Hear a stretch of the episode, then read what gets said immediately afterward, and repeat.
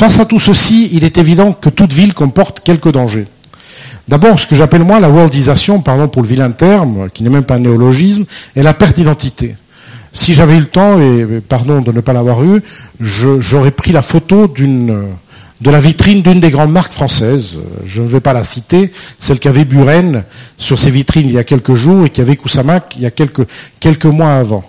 J'aurais pu prendre la même photo et je vous aurais dit ça c'est New York, ça c'est Tokyo, ça c'est Paris, ça c'est Moscou. On est aujourd'hui, sur certains aspects, en train de banaliser ce monde qui est devenu un énorme marché, mais dans lequel l'attractivité, la possibilité d'aller faire les achats dans une destination en particulier plutôt qu'une autre est en train de s'estomper. Aujourd'hui, on me dit, dans mon métier, qu'on vient à Paris pour faire des achats, mais de moins en moins pour faire des achats parce qu'on y trouve ce qu'on ne trouve pas ailleurs, mais parce que c'est moins cher. Parce que d'abord, écoutez, on est en fiscalité directe, il n'y a pas taxe à l'importation, parce qu'on a un système de, de détaxe qui existe, et puis les grands magasins, parfois, souvent, offrent des réductions aux acheteurs. Donc on n'est plus dans une logique qui est de dire je vais acheter à tel endroit parce que c'est l'endroit où la marque est née, c'est l'endroit où je trouverai quelque chose de différent, quelque chose de plus, mais tout simplement pour un raisonnement économique. Deuxième souci, celui de la fin de la mixité urbaine. Les villes, la, richesse des villes vient du fait d'avoir une mixité, qui est une mixité d'âge, mixité sociale, mixité commerce, activité, vie.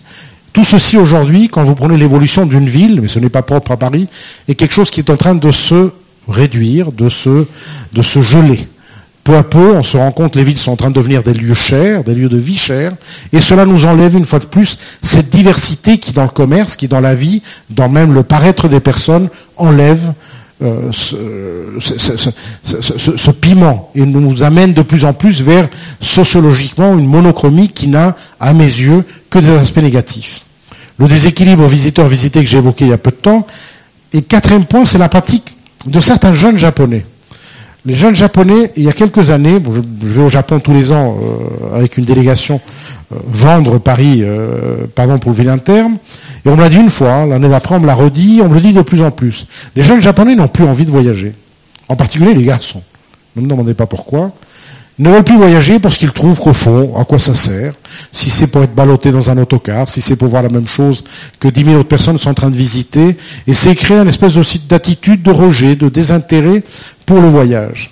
Je trouve ça inquiétant, puisque d'abord, pour une ville comme la nôtre, dont le tourisme est devenu le premier secteur, il faut savoir qu'à Paris, le tourisme représente 13% de l'emploi direct, représente 20-21% de l'emploi direct et indirect. Donc aujourd'hui, demain matin, il n'y a plus de tourisme. Cette ville, elle est euh, non pas morte, mais très très sensible, très très sévèrement atteinte.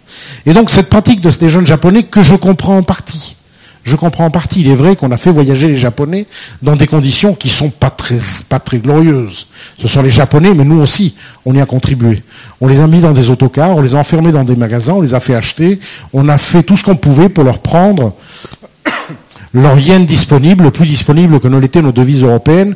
Et donc, on leur a donné une image de nous qui est certainement très décalée de la réalité de notre vie. À tel point, petite parenthèse, vous savez certainement qu'il y a un syndrome chez les japonaises, là on passe aux filles, euh, qui fait qu'il y a des tentatives de suicide de japonaises qui, euh, constatant la déception ou le décalage entre ce que Paris est dans leur esprit et dans la réalité, amènent, alors donc il y a, euh, aujourd'hui c'est un sujet qui a un médecin qui, en est devenu quasiment l'expert en la matière, donc qui, traite le décalage et ces tentatives de ces filles. Il y a même un film qui a été fait euh, et qui est sorti il n'y a pas longtemps, mais qui n'a pas été distribué en France. Alors, est-ce qu'on peut conclure? La réponse est non. Je pense qu'il y a autant de regards qu'il y a de, il y a autant de, regards sur une ville que euh, de, personnes, que sur le fond, Paris est une ville qui est vivante. Je ne sais pas si elle est créative ou pas, je suis sûr qu'elle est muséale, je suis sûr qu'elle est belle, probablement dans sa globalité une des plus belles villes au monde, si ce n'est la plus belle. Ça ne veut pas dire qu'il n'y a pas des endroits plus beaux chez les tiers, mais aujourd'hui on est dans sa cohérence, on est une petite ville, on est une ville qui plaît, au premier regard elle plaît, elle surprend tous ceux qui voyagent, tous ceux qui viennent d'univers plus récents et plus modernes, sont capables de faire la différence. On est ce quartier, évidemment, est atypique, mais on est dans un univers dans lequel la ville est vivante, la ville, elle plaît, c'est une ville où on vient s'installer, c'est une ville dans laquelle on vient travailler, c'est une ville qui a encore une place, une place dans l'échiquier mondial, avec un modèle économique qui reste à peaufiner. Qu'est-ce que, que sera le Paris de demain? Les services sont partis, l'industrie est partie. Donc aujourd'hui, il nous reste à retrouver, et, la création fait partie clairement des axes de développement pour la ville. Le tourisme en fait partie, mais d'une certaine manière, je n'ai aucun doute quant au fait que cette ville a les deux choses. Elle est vivante, créative, et muséale, et on a la chance d'être les deux, et tant qu'on sera les deux, on pourra, à mon avis, euh, se projeter sur l'avenir proche. Il va se passer au-delà de 30 ans, je ne sais pas du tout, etc. Et juste pour finir... À Saint-Martin, le maire qui était venu en 1900 pour le banquet de l'exposition m'avait dit d'aller le voir, le Grand Palais. T'es couillon, je ne savais pas où il était, moi, le Grand Palais. Alors, pardi, j'ai voulu demander la route.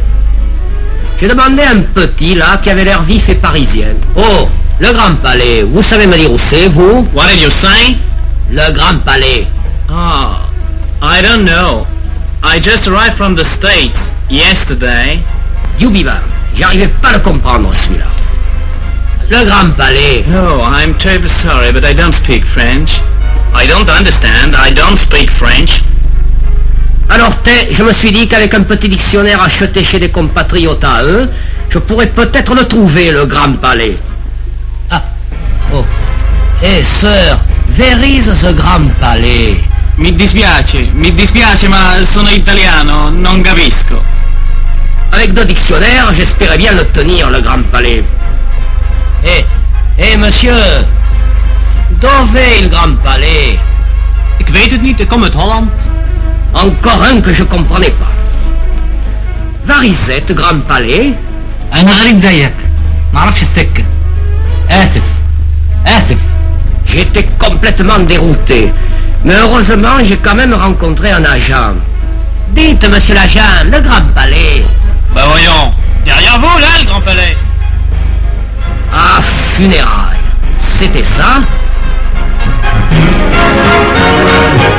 Voilà. Le, message derrière tout ça, c'est évidemment le côté anecdotique, mais surtout pour illustrer ce qu'est devenu cette ville. Les images que vous voyez là, on dirait une ville préhistorique, on dirait une ville pendant la guerre, on dirait une ville qui a été évacuée. Donc quand on vient me dire que Paris est une ville morte, je pense par ces images et par triple ricochet, on s'aperçoit à quel point on est une ville vivante. Voilà.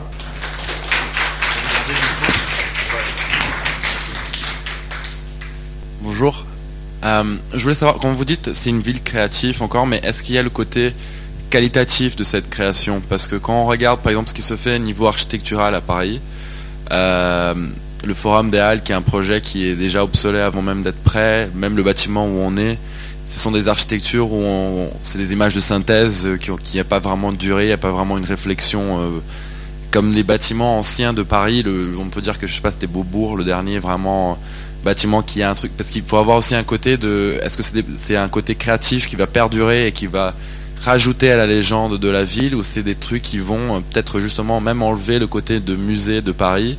Dans le sens c'est des bâtiments anecdotiques qui vont pas rajouter quelque chose à l'histoire de la ville qui vont pas être cohérents avec le, le, reste de la ville qui vont pas transporter le pouvoir que, la, la force qu'elle avait la ville dans le futur quoi. C'est c'est une, bonne remarque. C'est-à-dire qu'aujourd'hui, le sujet de l'architecture, quand je parlais tout à l'heure de la banalisation ou la worldisation des choses, il est évident que l'architecture fait partie des gros dangers dans lesquels on est rentré. Euh, le hasard fait que je me suis retrouvé il y a quelques mois de ça à, Abu Dhabi, et donc les autorités touristiques euh, locales me présentent très fiers donc il y a la ville d'Abu Dhabi, qui est une ville au-delà d'être un pays, et donc il y a une île qui s'appelle Sadia Island, dans laquelle il m'explique très fier, là il y aura un bâtiment de Jean Nouvel, je sais pas, je, prends, je vous donne l'ordre d'implantation des bâtiments. Donc vous avez un bâtiment de Jean Nouvel, vous avez tout de suite un bâtiment de, euh, de Pritzker, de Pritzker, coupé deuxième. Ce sont que des gens qui ont gagné le prix Pritzker. Donc je recommence. Nouvelle. Le deuxième, c'est Zaha Hadid qui fait une espèce de philharmonique. Un peu plus loin, j'ai un bâtiment de Tadao Ando. Et au début, j'ai oublié euh, Franck Guéry. Donc aujourd'hui, il est évident que cette course au bâtiment emblématique où toute ville veut avoir son, son Tadao Ando, qui est le plus beau de tous pour moi, euh, ou euh, veut avoir sa signature de Jean Nouvel, est en train de banaliser quelque chose qui devrait être un élan créatif local. Et qu'aujourd'hui la ressemblance, qui est quand même ce qui est en train d'unifier ce monde, est pour moi un des dangers ou un des sujets de tristesse dans laquelle on est. Donc aujourd'hui, qu'on me montre de partout le bâtiment de Foster ou le bâtiment euh, ou le bâtiment de Jean Nouvel partout dans toutes les villes. Vous prenez l'exemple que je montrais tout à l'heure, le concombre de, de Londres, qui est la tour qui a été faite par Foster, c'est quasiment la même qu'a fait Jean Nouvel avec la tour Akbar à Barcelone. Donc il est vrai qu'aujourd'hui, il y a des architectes qui sont devenus des stars mondiales, dont les villes veulent s'approprier d'un petit bout de leur signature, et derrière tout ceci, il y a uniquement une volonté de moderniser, il n'y a pas un regard aussi global qui était celui de ce qu'on appellera d'une manière un peu schématique l'époque haussmanienne. Alors, quelle est la réponse à ça? Je n'en ai pas. Ce bâtiment, il ne faut pas le mettre dans la même catégorie que ce qu'on vient d'évoquer. Ce bâtiment était au départ la volonté de préserver une structure en béton qui avait pour les architectes une valeur, une portée historique. Qu'elle était habillée à l'avant quelque part, demain matin on peut l'enlever, on peut mettre autre chose.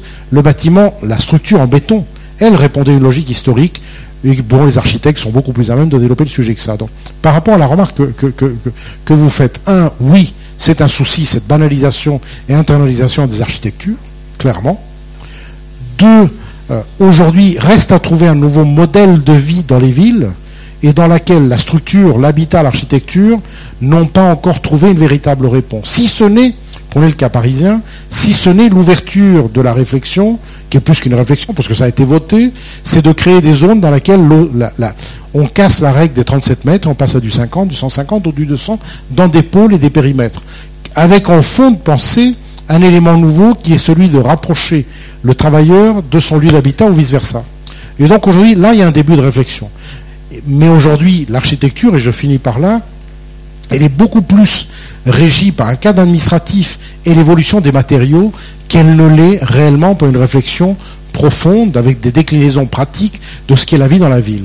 Prenez ce quartier, cette, tout cet aménagement dans lequel on se situe. Vous êtes à Pont d'Or, vous traversez la rue et vous êtes dans ce qui était à l'époque la plus grande zone d'aménagement en Europe. Si vous la regardez, elle répondait à quoi? La volonté d'avoir, c'était assez nouveau, une mixité habitat, lieu de travail. Si vous prenez la volonté qui était celle de l'époque, de créer un pôle de transport, un pôle culturel. Donc vous avez la grande station qui est celle qui est en dessous de la, de, la grande bibliothèque.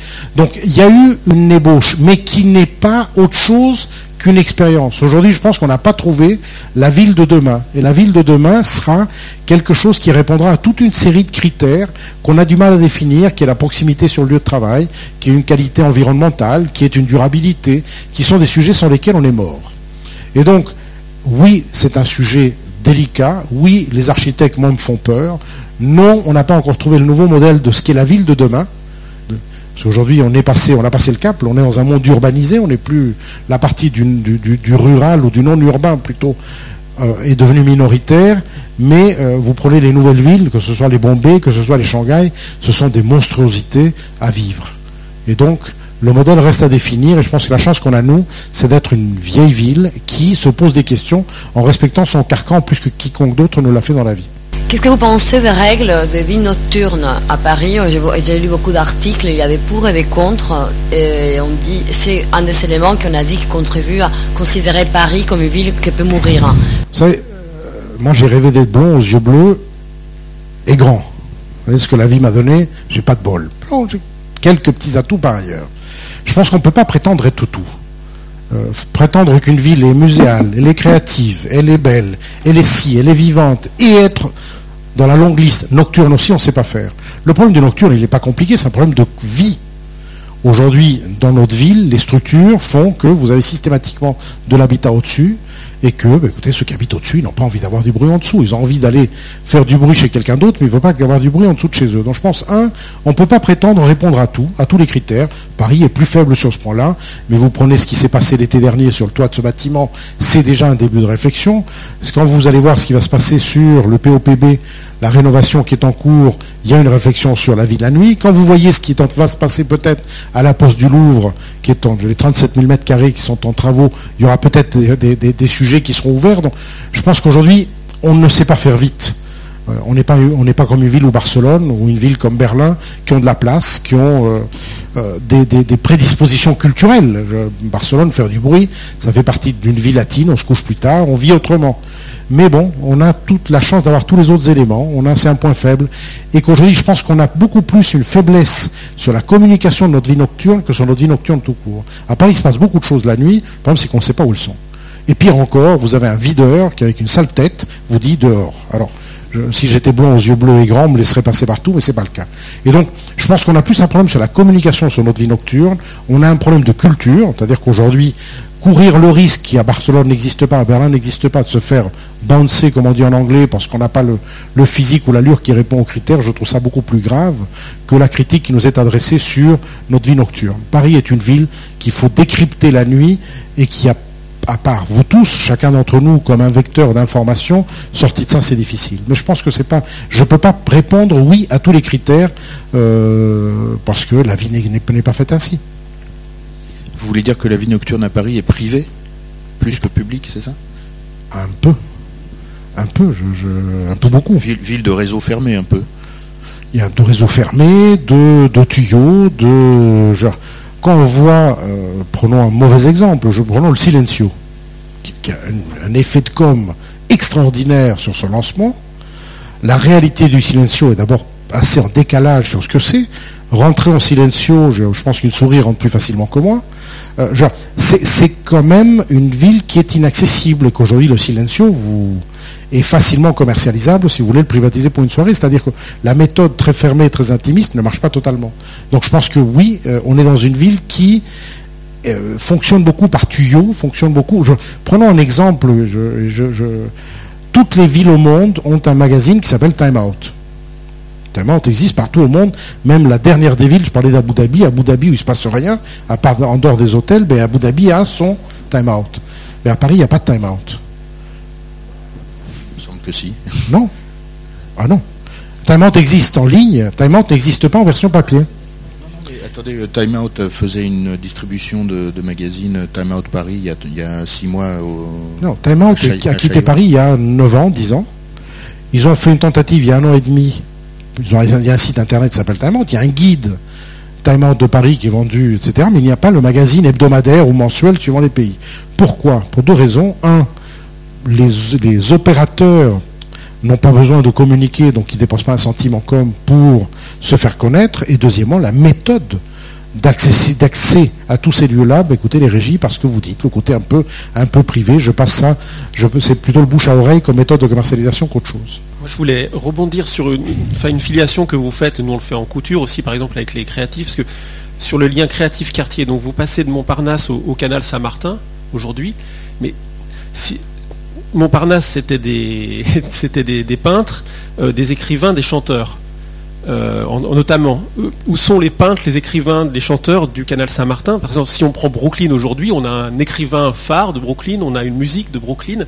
Euh, Qu'est-ce qui peut ressortir du canal Saint-Martin, puisque c'est une filiation que vous faites avec Montparnasse La- le, rapport, je le fais surtout par rapport à un lieu de résidence beaucoup plus, un lieu de résidence, un lieu de vie beaucoup plus qu'un lieu de création.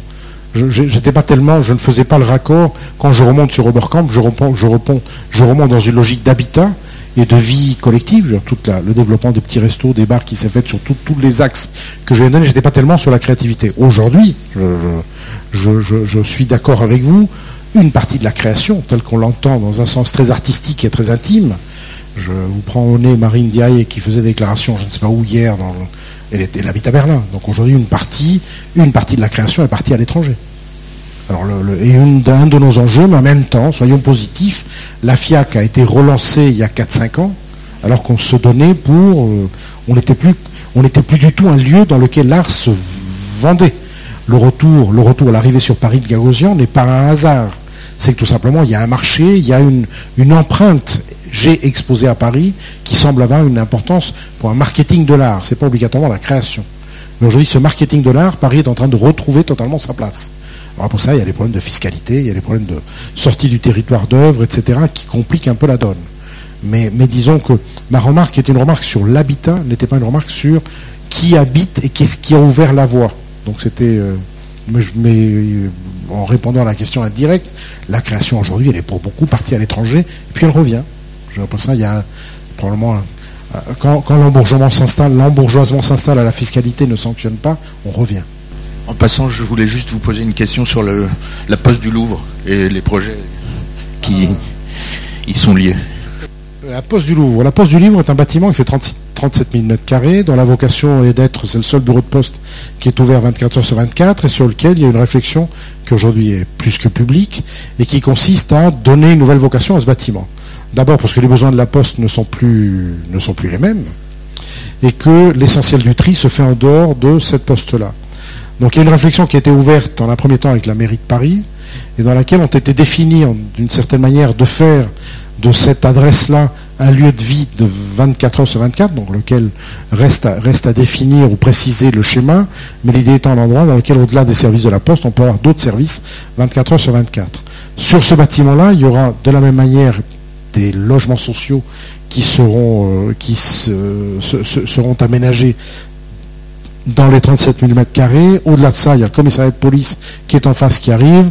Il y a un hôtel de 90 chambres qui s'y installera et des bureaux euh, qui feront le complément, tout en gardant une activité post euh, significative. Donc c'est un bon exemple, une fois de plus, de l'évolution. C'était auparavant ce qu'on pourrait quasiment appeler une usine, c'est une usine de tri, et qui évolue, et qui s'oriente vers les services, et qui répond en partie à cette nouvelle vie, qui est cette idée du 24 heures sur 24, qui est l'idée de, aujourd'hui, euh, créer des structures hôtelières. Il faut savoir que sur le métier qui est le mien, si j'avais droit à avoir une, si j'avais une lampe d'Aladin euh, sur laquelle il fallait que je frotte, et le, génie me demandait, tu as le droit de, tu as le droit de faire une demande sur le tourisme. Quelle est celle que tu ferais? Je dirais la possibilité de créer 10 000 chambres dans une nuit. À Paris, le seul problème touristique que nous ayons, il nous faut 10 000 chambres supplémentaires, puisque la pression des marchés est telle qu'aujourd'hui, la seule variable d'ajustement, ce sont les prix. Donc voilà pour la poste du Louvre, qui est un projet dans lequel le bâtiment va être respecté. L'architecte retenu de mémoire, c'est euh, le même architecte qui a fait la BNF. Donc, voilà. Qui, qui, fait un grand retour en France, parce qu'il a surtout travaillé beaucoup en Asie. Et donc, juste, on parlait tout à l'heure d'architecture des Pritzker. Je pense que des architectes intéressants à suivre, il y a le dernier qui a gagné, le chinois qui a gagné euh, le, Pritzker, le prix l'année dernière, qui est pour moi, de tous ces architectes-là, le seul qui a une empreinte locale et nationale très forte. Donc, on verra comment il évolue. Euh, oui, c'était un peu juste, un peu en reprenant un, peu tous les points qu'on a parlé, euh, la nuit et l'architecture et tout ça. Est-ce que c'est peut-être pas parce que la ville, elle est devenue un peu, elle, elle prend plus de risques en fait? Il n'y a pas vraiment de.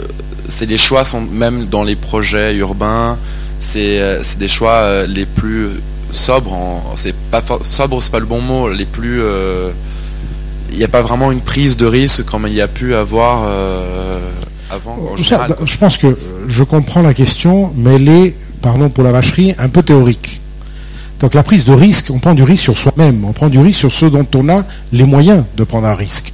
Quand j'évoquais tout à l'heure la nécessité du politique de se revoir à la lumière des moyens qui étaient les aujourd'hui, aujourd'hui qui prend des risques Vous prenez en termes d'architecture, l'État crée un cadre qui est un cadre qui est un, PLU, un plan d'urbanisme d'un espace et dans lequel ce sont des opérateurs privés et uniquement privés qui développent leurs propres projets. Donc aujourd'hui, l'État, tout ce qu'il peut faire, c'est cadrer, diriger, mais sorti de ça, il n'a plus les moyens. Quand il travaille sur des bâtiments emblématiques, vous évoquiez tout à l'heure le cas du, projet de Rogers et Piano sur, Pompidou.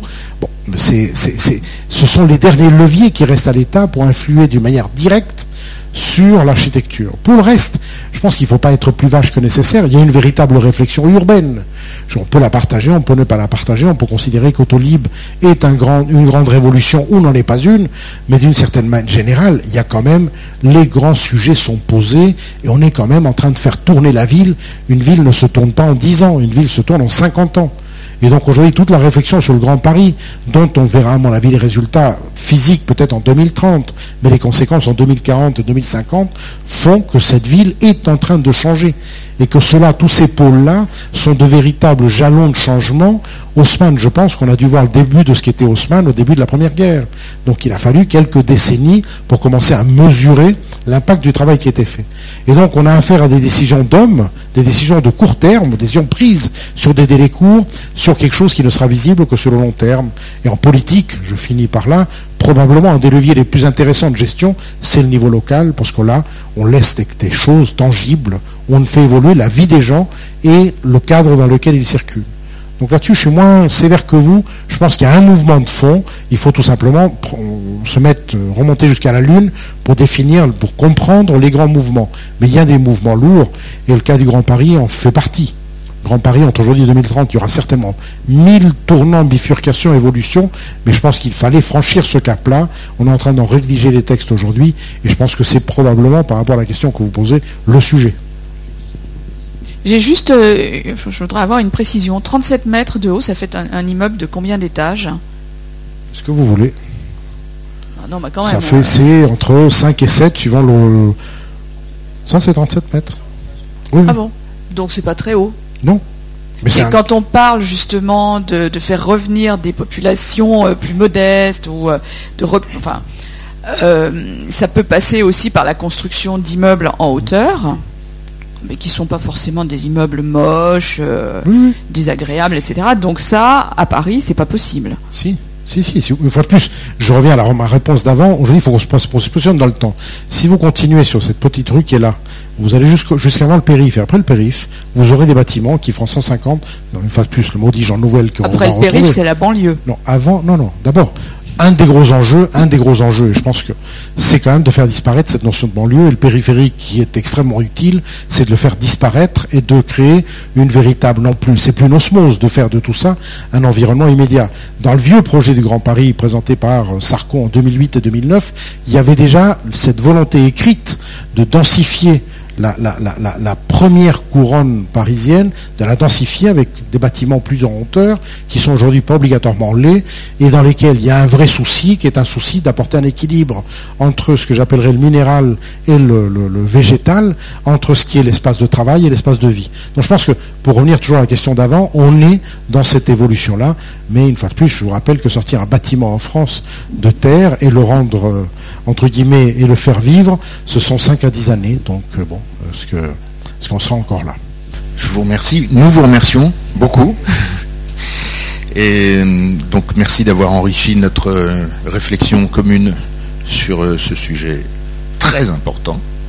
Demain, euh, si vous êtes libre, euh, venez à la même heure écouter le directeur du théâtre des Champs-Élysées qui viendra parler de l'année 1913, il y a exactement 100 ans, au théâtre des Champs-Élysées. Une explosion de modernité. Et donc encore merci, à bientôt.